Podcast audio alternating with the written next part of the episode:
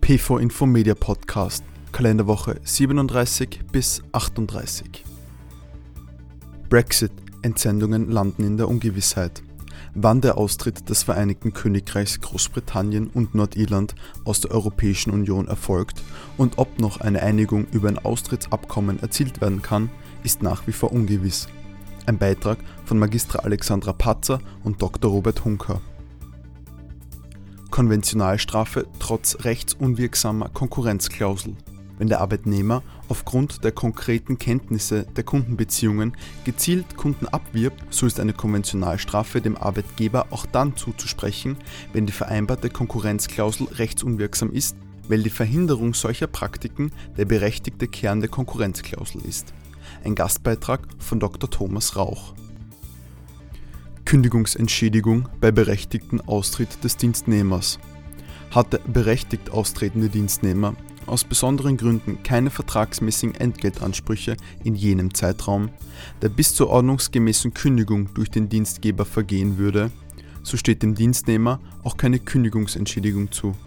Ein Gastbeitrag von Magistra Sabine Weiß. Kündigungsentschädigung bei formwidriger Beendigung des Lehrverhältnisses in der Probezeit wird ein Lehrverhältnis ohne Einhaltung der Schriftform beendet, so ist die Beendigung unwirksam. Der Lehrling kann die Beendigung aber auch gegen sich gelten lassen. Erfolgt die formwidrige Beendigung in der Probezeit, besteht diesfalls aber kein Anspruch auf Kündigungsentschädigung. Ein Beitrag von Dr. Andreas Gerhartl. Bemessungsgrundlage für Beendigungsansprüche gemäß 2a AVRAG.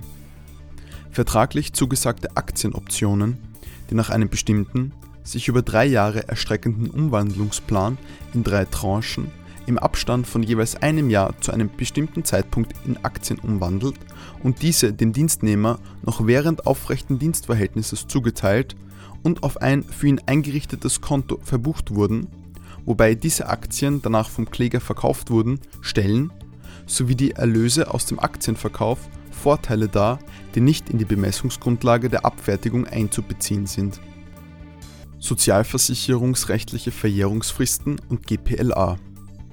Die gemeinsame Prüfung aller lohnabhängigen Abgaben GPLA kann erhebliche Nachforderungen der Gebietskrankenkasse GKK gegen den Dienstgeber zur Folge haben. Während einer GPLA kommt demzufolge gelegentlich die Frage auf, für welchen Zeitraum der Prüfer fehlende Beitragszahlungen feststellen darf. Die zweite Frage, die in der Prüfpraxis häufig gestellt wird, hängt mit der Unterbrechung der Verjährung zusammen. Der VWGH hat sich in Zusammenhang mit dem sogenannten Straßenkeiler-Erkenntnis mit diesen für die Praxis wichtiger Themen auseinandergesetzt. PV Infomedia ist eine Produktion des Linde Verlags, der Podcast für Personalverrechner.